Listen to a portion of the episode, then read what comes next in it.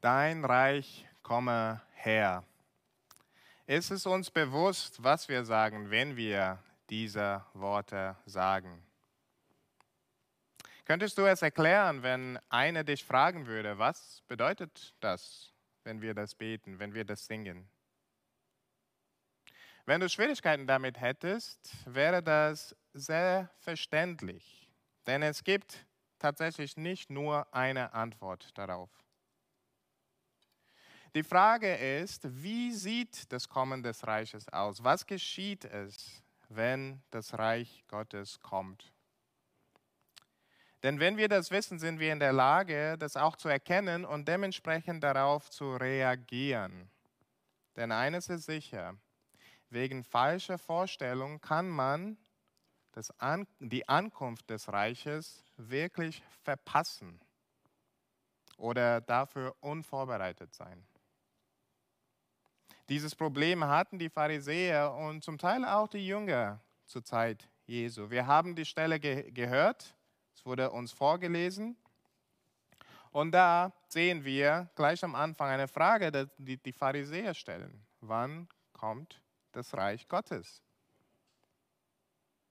Nach Jahrhunderten der Unterordnung und Unterdrückung durch verschiedene Völker und Weltreichen, äh, Weltreiche warteten die Juden zur Zeit Jesu sehnsüchtig auf ihren Messias, auf ihren König, der die Nationen richten soll und für Israel eine neue Zeit des großen Einflusses und, und des Segens bringen soll. Als Jesus kam und seine Berühmtheit in Israel immer mehr wuchs, haben sich viele die Frage gestellt, vielleicht ist dieser Jesus derjenige, worauf wir gewartet haben. Unter den religiösen Führern des Volkes waren die meisten vom Gegenteil überzeugt. Sie wussten oder meinten zu wissen, dass Jesus das nicht ist. Sie haben eine andere Art von König erwartet. Sie haben eine politische Figur erwartet. Sie haben eine militärische Figur erwartet. Ein bisschen wie David. Sie haben jemanden erwartet, der wirklich einflussreich im ganzen Weltgeschehen sein wird. Jesus passte nicht in ihr Bild. Er redete die ganze Zeit von Buße tun, von Umkehr. Der hing ab mit Prostituierten, mit Zöllner. Er redete von Barmherzigkeit, von Sündenvergebung. Er war nicht wirklich politisch engagiert. Als der Herodes ihn sehen wollte, hat er gesagt, ich habe andere Dinge zu tun. Er hat sich der religiö religiösen Klasse nicht, nicht angeschlossen.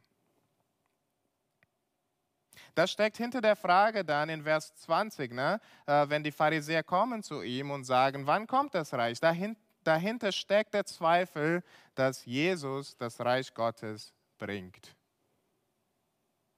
Wenn er da ist, wenn er das ist, wenn er der Messias ist, wo ist denn das Reich? Bisher haben sie davon nichts mitgekriegt. Nicht, dass ihre Vorstellung vom Reich völlig verkehrt ist. Wir werden später sehen, der Messias wird auch kommen als ein großer Herrscher. Aber die Pharisäer hatten eine eindimensionale Vorstellung vom Reich. Ein weiterer Aspekt des Reiches haben sie nicht so geachtet und deshalb haben sie das Reich im Kommen von Jesus auch nicht erkannt. Und so antwortet Jesus in Vers 21, man wird auch nicht sagen, oder im Vers, ja, in Vers 20, sorry, das Reich Gottes kommt nicht so, dass man es beobachten kann. Man wird auch nicht sagen, siehe, hier ist es oder da ist es. Denn siehe, das Reich Gottes ist mitten unter euch. Jesus sagt, das Reich ist schon da, mitten unter euch. Was meint Jesus damit? Jesus sagt, mit seinem Kommen ist das Reich dann eingebrochen. Als er seinen Dienst begann, war das tatsächlich seine Predigt. Der hat angefangen damit, die Leute zu Buße zu rufen. Und in Markus 1 lesen wir davon, dass er immer den Leuten gesagt hat, tut Buße und glaubt an das Evangelium denn das Reich Gottes ist nahe gekommen. Das war seine erste Predigt. zumindest von denjenigen, die uns überliefert sind. Und im Lukas 4 kündigt er an, dass er gekommen ist, um das Gnadenjahr auszurufen. Das Jahr des Herrn, eine Zeit der Gnade ist jetzt da. Im Lukas 7 ab Vers 18 und dann auch wieder in Kapitel 11 weist Jesus darauf hin, dass die Menschen in seinen Heilungen und Dämonenaustreibungen erkennen sollten, dass der Messias gekommen ist und das Reich Gottes jetzt da ist. Damit sagt Jesus, mit allem, was wir in Lukas Evangelium haben und auch in dieser Stelle, nun ist die Zeit der Gnade, nun ist die Zeit, in der ihr in mir Erlösung und Befreiung erfahren könnt. Nicht von Rom, nicht von einem bestimmten Weltherrscher, aber noch wichtiger von euren Sünden. Erlösung von der Macht des Bösen. Wenn man weiter in Lukas liest, sieht man, wie Jesus diese Erlösung vollbrachte. Er ist am Kreuz gestorben für die Sünden von Menschen wie dir und mir und ist wieder von den Toten auferstanden, um zu zeigen, dass der Tod nun besiegt ist. In diesem Sinne, das Reich Gottes ist da. In ihm können wir ewiges Leben haben.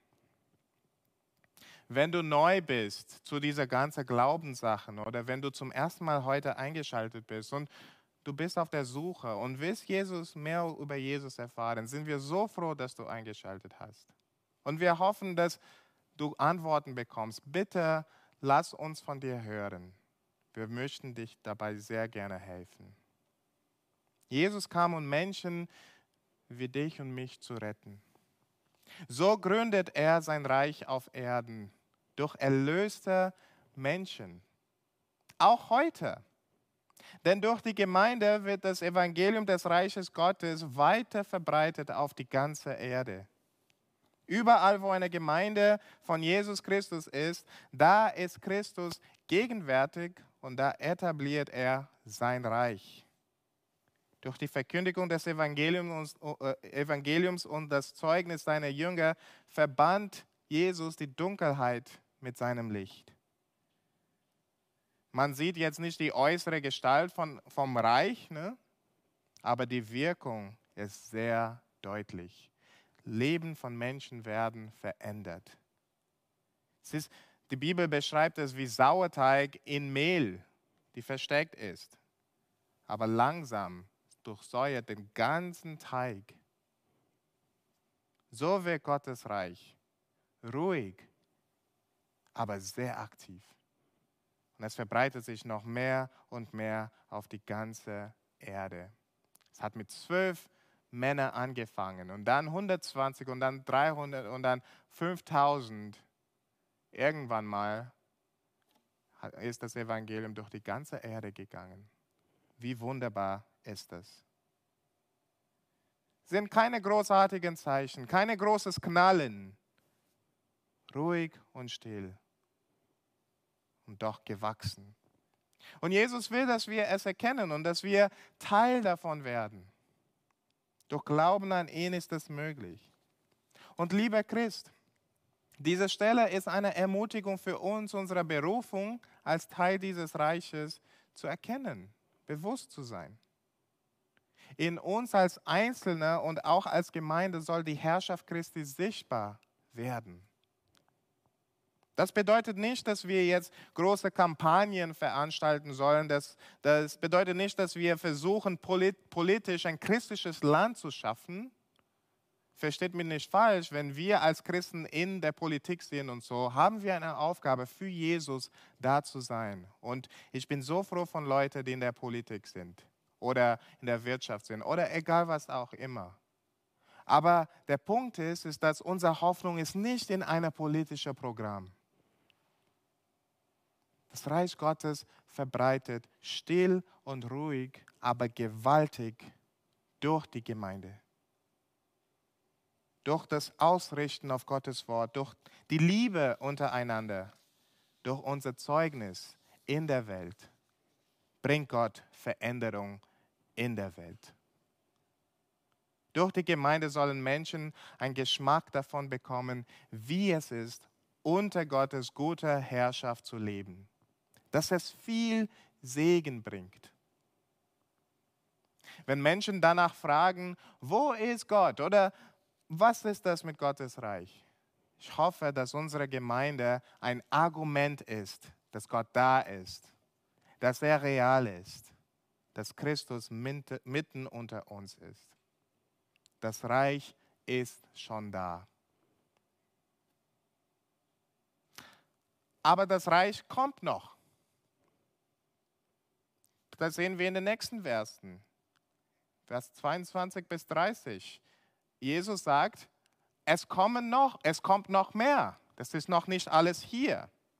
Jesus wendet seinen Jüngern zu. Und auf dem ersten Blick vielleicht scheint es ein bisschen zu widersprechen. Ne? Gerade redete er davon, dass das Reich schon da ist. Nun sagt er, dass die, Zeit, dass die Jünger Zeiten erwarten sollen, in denen er nicht bei ihnen ist. In Vers 22 sagt er das. Sie werden sehnsüchtig warten müssen. Jesus will hier auch ein Missverständnis korrigieren und dieses Mal unter den Jüngern.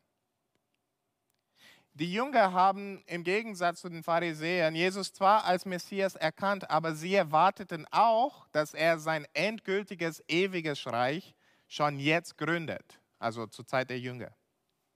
Dass er all ihre Feinde schon jetzt besiegt dass er schon jetzt das Zeitalter des Friedens für Israel einführt. Eigentlich gar nicht so anders als die Pharisäer. Der einzige Unterschied ist, dass sie in Jesus den Messias erkannt haben. Die Jünger erwarteten, dass Jesus schon damals als Richter und Sieger auftritt. Jesus sagt ihnen aber in dieser Versen, es ist nicht so weit.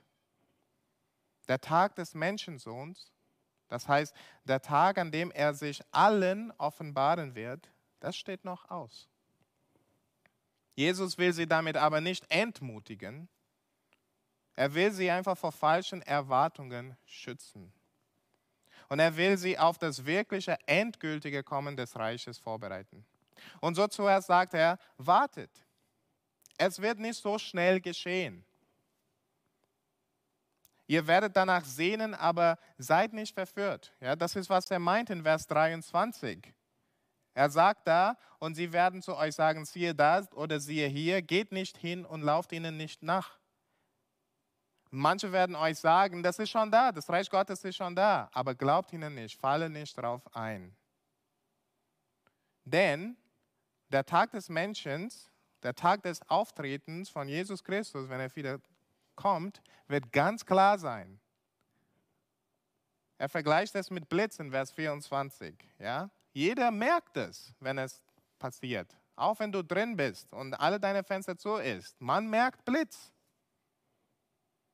Man wird es nicht verfehlen. In der frühen Gemeinden hatten viele, viele Gläubigen, viele Christen die Sorge, dass sie der Tag des Herrn irgendwie verfehlt haben, dass sie es verpasst haben. Und viele hatten die Sorge, dass wenn es kommt, sie werden das nicht merken. Jesus sagt hier, ihr werdet es merken. Macht euch keine Sorgen. Zum ersten Mal war das, war das Kommen des, Reich, des Reiches Gottes ruhig und still, still. Nicht beim zweiten Mal. Da kriegt jeder mit. Aber Jesus sagt, in Vers 25, noch eine Sache muss geschehen, bevor Jesus als Richter auftritt. Er muss viel leiden und von diesem Geschlecht verworfen werden. Ein leidender Messias passte nicht zu, zu, der Vorstellung von den Jüngern. Und so muss Jesus sie darauf vorbereiten. Er wird leiden müssen.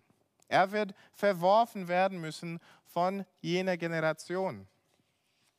Und nicht nur er. Die Jünger werden auch um Jesu Willen leiden müssen und verworfen werden. Das Neue Testament sagt, dass die Leiden der Christen eine Fortsetzung und Vollendung der Leiden Christi sind. Erst danach kommt der Tag des Menschensohns. Jede Erwartung von Herrlichkeit und von Sieg in der nahen Zukunft wird erstmal auf Eis gelegt. Denn auf den Weg in die Herrlichkeit gibt erstmal ein Kreuz. Mit diesen Worten ruft Jesus seine Jünger dazu auf, hoffnungsvoll und geduldig auszuharren. Er ruft uns auf, uns auf, hoffnungsvoll und geduldig auszuharren. Dass wir nicht gleich verunsichert werden, wenn es schwierig wird, das gehört dazu. Sein Tag wird kommen und es wird herrlich und glorreich sein und wir werden uns sehr freuen. Aber erstmal müssen wir warten, sehnsüchtig warten und währenddessen auch Leid und Verwerfung erwarten. Wer Jesus nachfolgen will, muss das wissen. Oft sagen Prediger, manche Prediger vor allem in der Wohlstandsevangeliumsszene, wir sollen schon hier und jetzt Wohlstand, beste Gesundheit, dem besten Leben nachstreben. Jesus macht deutlich, dass das nicht unsere Erwartung sein soll. Christus ruft uns auf, geduldig, ausharrend und sehnsüchtig auf sein Kommen zu warten. Lass uns nicht von Menschen verführt sein, die Himmel oder die dein bestes Leben hier und jetzt versprechen. Unser Ziel ist nicht in dem Hier und Jetzt. Unser Zuhause ist nicht hier. Wir sollen uns ein bisschen wie Pilger oder Reisende vorstellen. Solche, die immer auf, aufbruchsbereit sind, die keine zu tiefe Wurzel im Hier und Jetzt schlagen. Warum? In Vers 26 bis 30 hören wir, warum. Jesus wird plötzlich und unerwartet kommen. Das ist, was er mit den zwei Beispielen aus dem Alten Testament verdeutlichen will. Sowohl zur Zeit von Noah als auch zur Zeit von Lot sagt er, die Menschen aßen und tranken, die Menschen verheirateten, sie kauften, sie verkauften, sie pflanzten, sie bauten. Diese Sachen beschreiben nichts Verkehrtes. Das sind ganz normale Alltagslebenssachen. Da war in dem Moment keine soziale oder gesundheitliche Krise. Da war keine Wirtschaftskrise, da war kein apokalyptisches Szenario. Die Bewohner der Erde zur Zeit von Noah und die Bewohner von Sodom zur Zeit von Lot haben ganz normal ihr Leben geführt, als das Gericht plötzlich eingebrochen ist.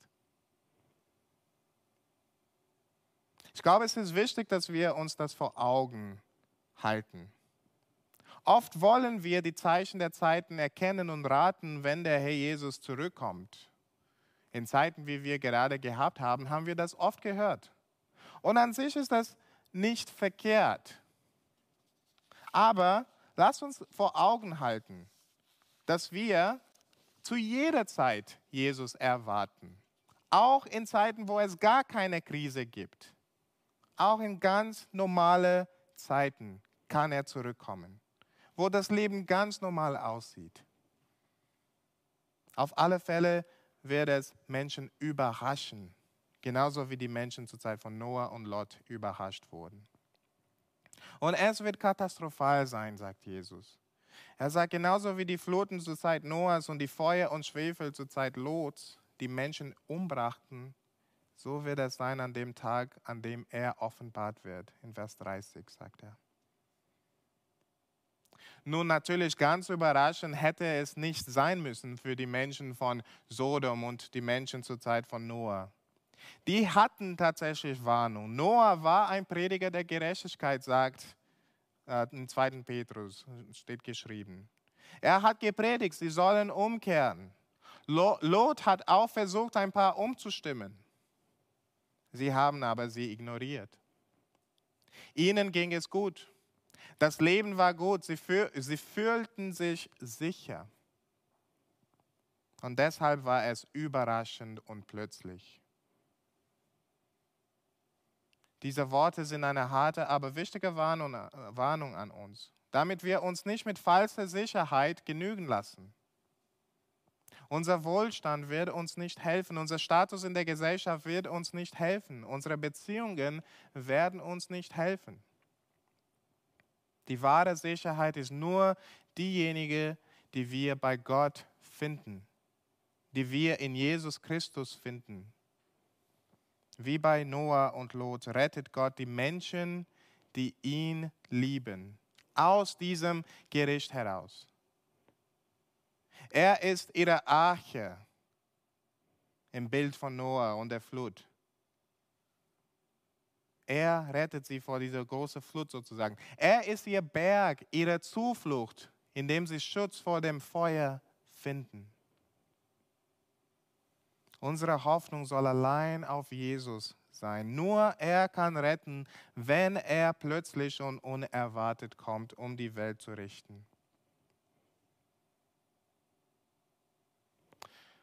Aber wie sieht es aus, dann bereit zu sein? Wie können wir auf plötzliches Kommen von Jesus vorbereiten? Wie sieht es aus, die Hoffnung allein auf dem Herrn zu setzen? Da kommen wir zu den Versen 31 bis 37. Bereit sein heißt nicht, heißt, also bereit sein heißt, nicht an das Hier und Jetzt und an Weltlichem festzuhalten. Es sind Herzen, die entschlossen für den Herrn sind. Herzen, die der Welt und allem, was sie anbietet, entsagen kann. Das können wir aus den Versen 31 bis 33 entnehmen. Da sehen wir so entschlossene bzw. unentschlossene Herzen. Jesus sagt, dass seine Jünger, wenn sie merken, dass es der Tag des Herrn ist, nicht zurückkehren sollen in ihr Haus, um irgendwas zu holen schnell. Vers 31. Und dann in Vers 32 erwähnt er Lots Frau. Was meint er? Lass uns kurz das machen. Lass uns an Lots Frau denken. Bevor Sodom gerichtet wurde, sprach Gott zu Lot und seiner Familie, dass sie aus der Stadt fliehen soll, so schnell wie möglich und nicht zurückschauen. Lots Frau aber schaute zurück, zurück und sie wurde zu einer Salzsäule. Die Geschichte könnt ihr in 1. Mose 19 anschauen. Das Problem ist, ihr Herz hing an die Stadt. Sie liebte das Leben, das sie dort hatte und wollte daran festhalten. Ihr Herz war unentschlossen. Und so wurde sie mit Sodom gerichtet. Mit der Aussage, nicht in die Stadt zurückzukehren, will Jesus sagen, hänge dein Herz nicht an die Dinge dieses Zeitalters. Halte nicht an weltlichem fest. Der nächste Vers macht es unmissverständlich klar. Ne? In Vers 33 lesen wir, wer sein Leben erhalten will, wird es verlieren und wer es verliert, wird es erhalten. Mit Leben hier wird gemeint das, worauf wir unsere Lebenssicherheit und unsere Lebensfreude bauen. Ihr könnt euch einen Mann in einer Stadt vorstellen. Er hat ein schönes Haus und genießt sein Leben. Eines Tages aber merkt er, dass seine ganzen Nachbarn die Stadt verlassen.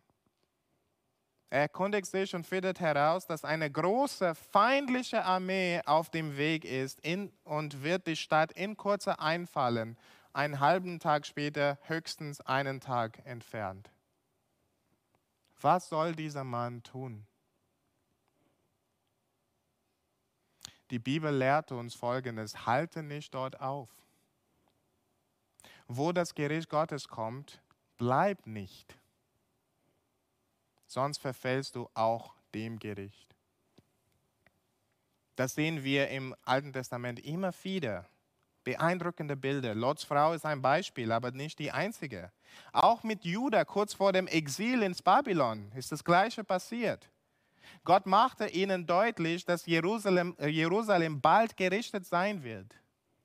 Die, die sich retten wollen, sollen Jerusalem verlassen und sich den Babyloniern hingeben. Die, die bleiben, werden mitgerichtet. Leider haben sehr viele die Warnung einfach ignoriert.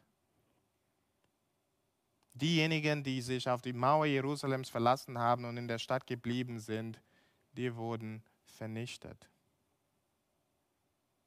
In diesen Beispielen, die wir im Alten Testament äh, sehen, ging es darum, einen tatsächlichen Ort zu verlassen. Was bedeutet es aber für uns, wenn das Gericht einmal über die ganze Welt kommt? Es bedeutet, dass wir uns nicht mit der Dingen der Welt beschmutzen. Ja, dass wir anders leben. Dass unsere Denkweise, unsere Sicherheit, unser Verlass, unser Schatz, das soll nicht von weltlichem bestimmt und geprägt sein, sondern von unserer himmlischen Heimat. Es ist sozusagen in Denken, seid, äh, getrennt von der Welt. In der Offenbarung, in Offenbarung 18,4 spricht, äh, spricht Gott dieses Wort zu der, den Gläubigen. Ich hörte eine andere Stimme vom Himmel, die sprach, geht hinaus aus ihr, mein Volk, dass ihr nicht teilhabt an ihren Sünden und hinaus aus ihren Plagen, damit ihr sie nicht empfangt. Wir können uns nicht aus der Welt nehmen, aber wir können schauen, dass wir nicht Teil von ihr sind, nicht Teil von ihren Sünden sind. Diejenigen, die entschlossenen Herzens sind und entschlossen den Herrn über alles andere wählen, diese sind aufbruchbereit. Diese schauen nicht zurück, diese bleiben nicht zurück.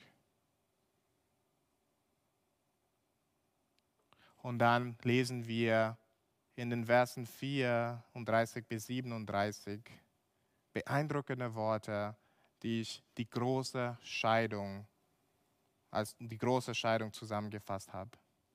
Spätestens an jenem Tag wird klar, auf welcher Seite jeder gehört.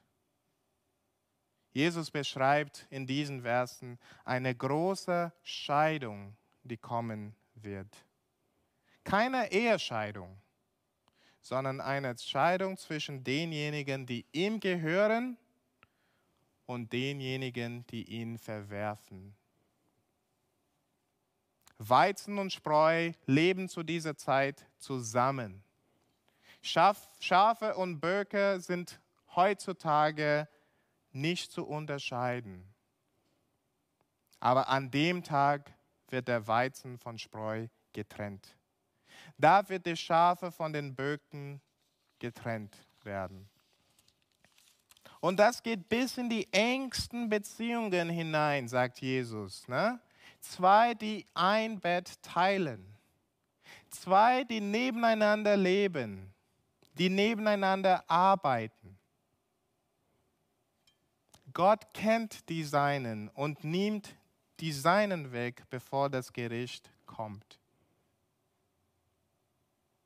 Könnt ihr euch vorstellen, wie sich diese Worte für die Juden, für die Jünger Jesu angehört hatten? Sie waren der Meinung, dass sie alle, dass alle Juden auf der richtigen Seite standen. Sie gehörten ja zum Gottes Volk. Mit diesen Worten sagt Jesus, dass Verwandtschaft, dass Herkunft, dass Bekanntschaft nichts bedeutet. Die Scheidung kommt mitten unter euch. Auch unter denjenigen, die äußerlich Gottes Volk sind, müssen sie davon ausgehen, dass es Ungläubige in ihrer Mitte gibt. Der Gedanke ist ernüchternd. Wenn wir das auf uns als Gemeinde übertragen, kann es sein, dass an jenem Tag in unserer Mitte eine solche Scheidung passieren könnte? Lass uns unser Herzen prüfen. Ist unser Herz wirklich beim Herrn? Oder hängen wir mehr an dieser Welt? Die Jünger hören diese Worte und hören gespannt zu und fragen, woher? Wo wird das alles geschehen? In Vers 37. Jesus scheint eine rätselhafte Antwort zu geben. Wo das Aas ist, wo der Leichnam ist, da sammeln sich auch die Geier. Aber für die ersten Zuhörer käme dieser Satz nicht unbekannt vor. Das Bild von Geier und Leichname kommt oft in der Bibel vor, und zwar dort, wo Gericht über eine gottlose Nation angekündigt wird. Es sind mehrere Stellen. Jesaja 46, 11 zum Beispiel, Jeremia 7, 33 und ein paar anderen. Gott kündigt an, dass das Fleisch der Gerichteten, also in solchen Stellen, Gott kündigt an, dass das Fleisch der Gerichteten, Gerichteten von Vögeln ge gefressen werden. Es ist ein Bild von voller Verwüstung, von Scham. Ja, und das alles kommt als Folge von Gottlosigkeit. Was Jesus hier zu sagen scheint, ist, dass das Gericht über jeden Ort kommt, dessen Maß von Gottlosigkeit voll ist. Dort, wo es geistlich tot ist, im wahrsten Sinne des Wortes Leichnam. Ne? Das ist in Israels Geschichte passiert, im Alten Testament und auch später. Das ist im Jahr 70 nach Christus passiert, als der Tempel zerstört wurde, als Jerusalem zerstört wurde und der Zeitalter sozusagen von dem alten Jude, Judentum vorbei war. Das war ein Gericht. Und das wird am Tag des Herrn endgültig über die ganze Welt kommen. Hör diese beeindruckenden Worte aus Offenbarung 19, 17, Vers 17 und 18. Und ich sah einen Engel in der Sonne stehen und er rief mit großer Stimme allen Vögeln zu, die hoch am Himmel fliegen. Kommt, versammelt euch zu dem großen Mahl Gottes, dass ihr esst das Fleisch der Könige und der Hauptleute und das Fleisch der Starken und der Pferde und derer, die darauf sitzen und das Fleisch aller, aller Freien und Sklaven, der Kleinen und der Großen. Krasse Worte. Es ist ein Bild von Gericht über die ganze Erde in ihrer Gottlosigkeit. Ihr Lieben, das sind furchterregende Bilder. Aber dieser Abschnitt wurde nicht geschrieben, um dich, Christ, zu verunsichern. Jesus erzählte seinen Jüngern tatsächlich, um sie zu ermutigen. Denn das Gericht über die Welt ist letztlich die Erlösung derjenigen, die zu Jesus gehören. Das ist das Kommen von Gottes Reich. Das ist, was wir beten, das ist, was wir singen. Am Tag, an dem alle Feinde Gottes gerichtet werden, wird auch der Tag sein, an dem eine Welt ohne Sünde, eine Welt ohne Leid, ohne Tod, endlich gegründet wird. An dem Tag werden wir eine Welt endlich kennen, in der nur Gerechtigkeit und Frieden wohnt. Diese Welt darf jeder erleben, die an Jesus glaubt. Für dich, die Jesus noch nicht kennst, willst du nicht diese Welt oh, es wird so wunderbar sein. Und dich, lieber Christ, der Jesus schon kennt, freu dich drauf. Das wird der Tag des endgültigen Sieges sein. Jesus wird widerstandslos regieren. Und ja, mit ihm werden alle sein, die ihm angehören, die ihn lieben. Wenn Jesus sein Reich endgültig aufrichtet auf Erden. Das wird ein herrlicher Tag sein. Es lohnt sich auszuharren, ihr Lieben. Es lohnt sich, der Welt, weltlichen zu entsagen. Halte an Christus fest. Ja, ich komme bald, sagt Jesus. Wie antwortet, wie antworten die Jünger Jesu? Amen. Komme, Herr Jesus. Lass uns beten. Vater, wir danken dir für diese Worte, Herr, die auf den ersten Blick tatsächlich furchterregend sind, Herr. Und Herr, wir müssen auch erkennen, dass wir dieses Gericht verdienen. Aber weil Jesus Christus gekommen ist, weil er für unsere Sünden gestorben ist, Herr, wir dürfen uns auf Erlösung freuen. Und ich bete, Herr, dass wenn wir diese Stelle vor Augen führen, Herr, dass wir darin sehen, dass es eine herrliche Zukunft gibt, auch wenn wir hier und jetzt ausharren. Herr, möge das unser Ausharren stärken. Und ich bete, Herr, für denjenigen oder diejenige, die gerade anschaut und dich noch nicht kennt, Herr.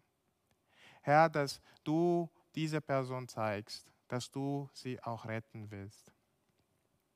Und Herr, dass sie sehen können, dass sie ihr Vertrauen auf dich setzen können. Herr, dass sie lernen, ihre Hoffnung nicht auf Vergänglichem zu setzen, nicht auf Dinge zu setzen, die am Ende gerichtet sein wird, sondern ihre Hoffnung allein auf Jesus Christus.